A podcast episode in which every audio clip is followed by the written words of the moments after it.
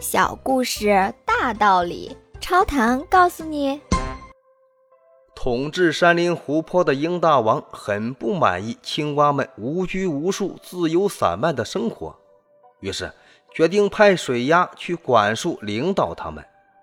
这个决定一经公布，青蛙们纷纷表示不满。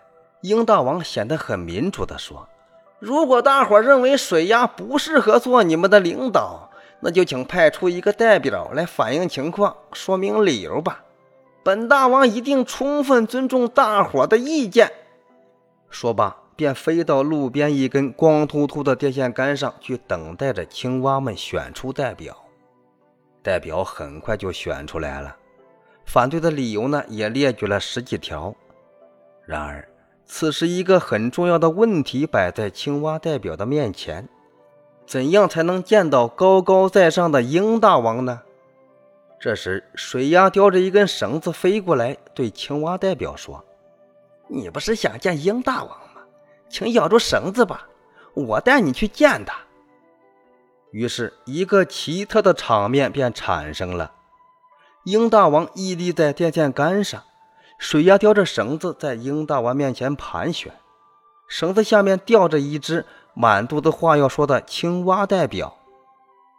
你是大伙推举出来的代表吗？鹰大王俯视着青蛙代表，用亲切的口吻说：“现在就请你谈谈对本大王任命的看法和意见吧。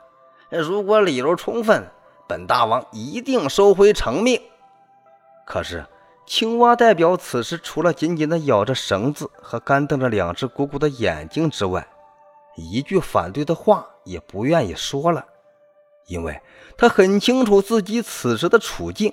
如果一开口说话，会发生什么呢？